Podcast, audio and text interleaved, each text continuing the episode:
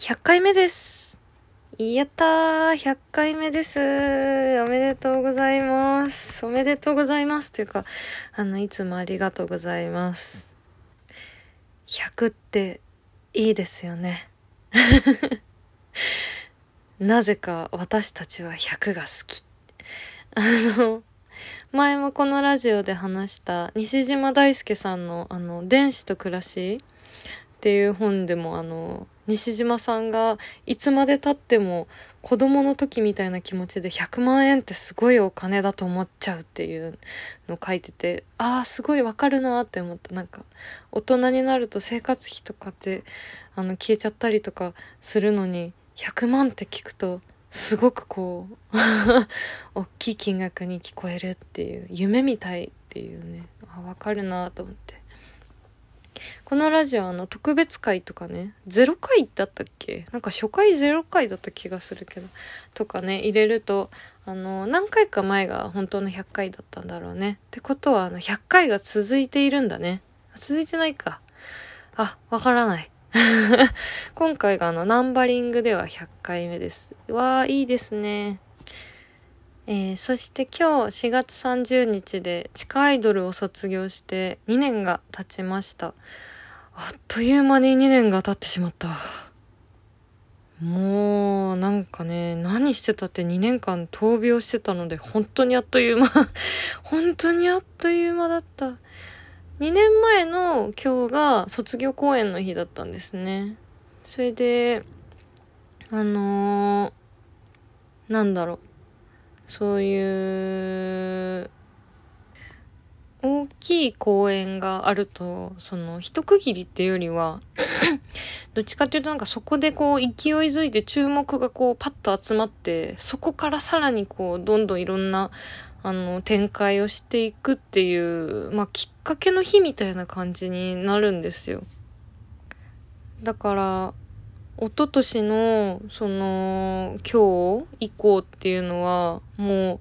一年一年その先一年二年ぐらいやっぱりどういう仕事をするかっていうプロジェクトが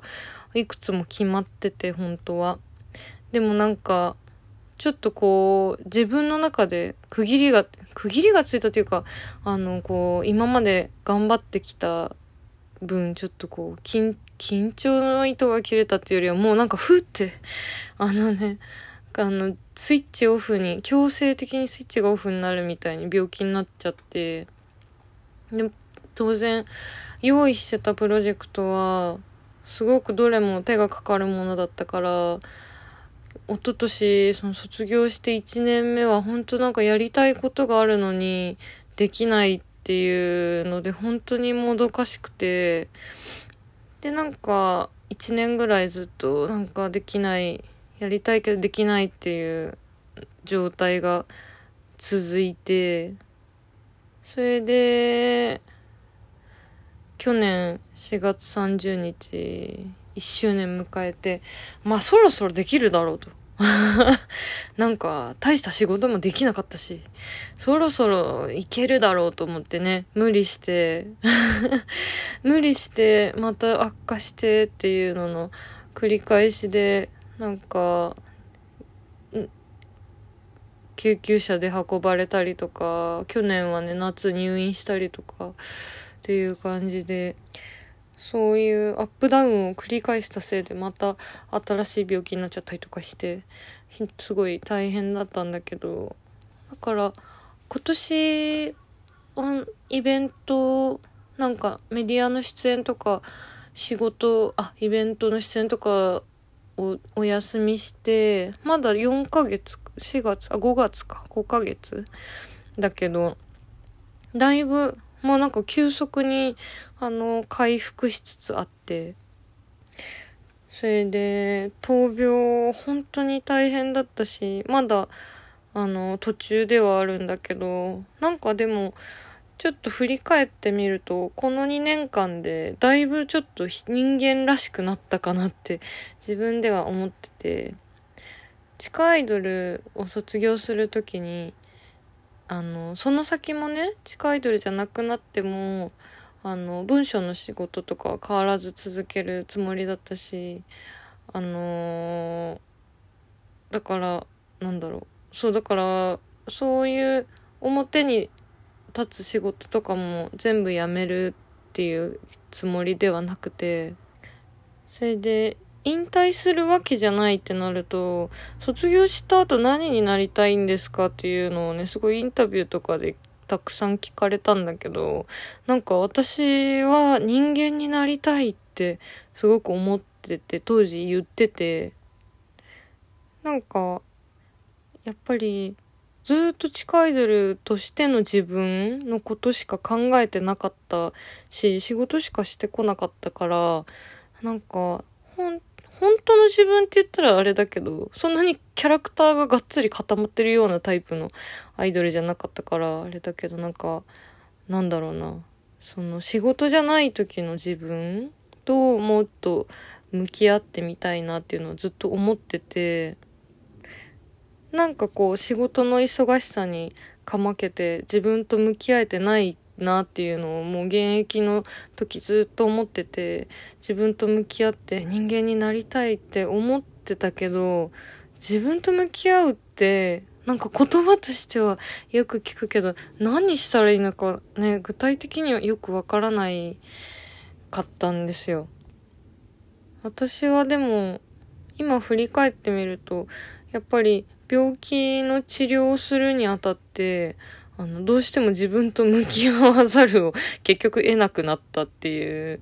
のもあるし、なんかそれでお仕事をお休みして、仕事以外の時間を作るのがすごく大きかった。なんかすごくこう、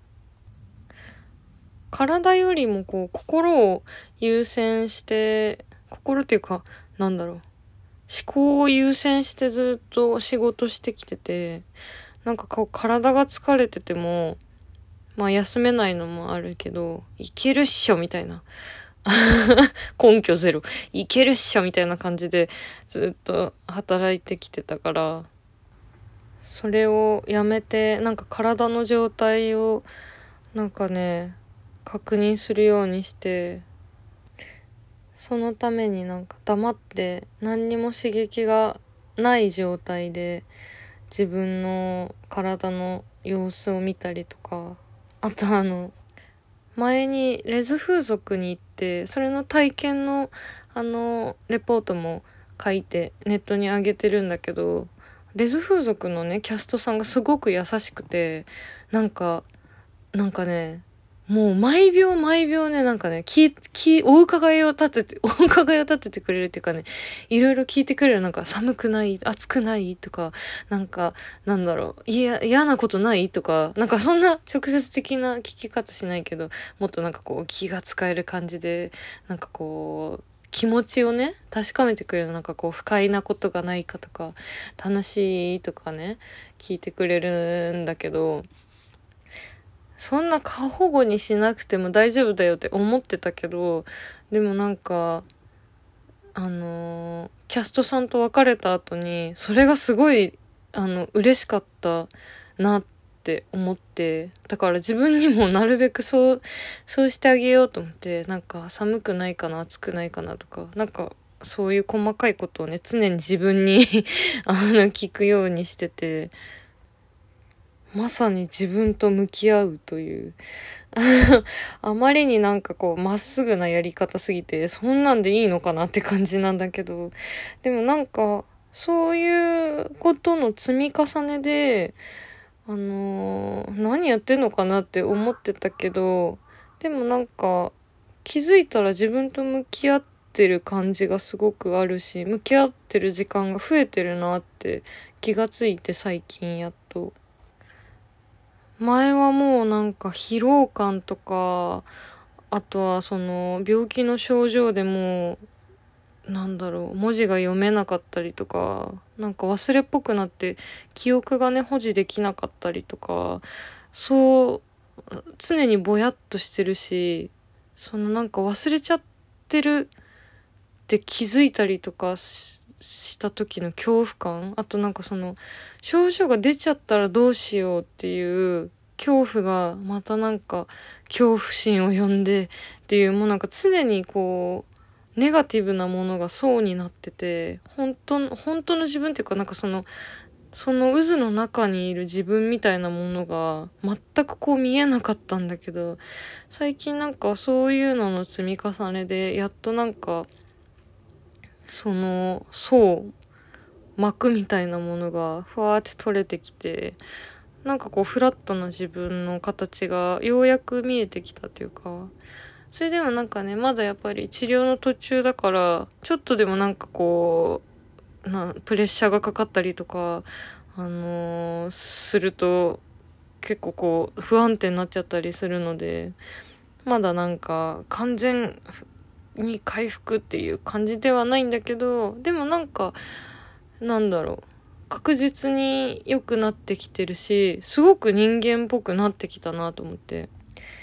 良くなればなるほどなんか前はアイドルの時もこういう風にできたら良かったなとかいつも明るいアイドルで入れたらよかったのになって後悔することが多かったんだけどでもなんか人間らしくっていうかその人らしくいることってアイドルだけの特権ではないしなんか今までアイドルやってきたこともなんかその辛かったこととかもなんか全部ね経験になってるから無駄じゃないなって思うし、これから3年目人間3年目 はもっとアイドルじゃないけど、なんか自分らしくいて、なんか周りの人を元気にできるような人でいたいなって思ってます。頑張るぞ 頑張ります。やばい、時間だ。また明日ね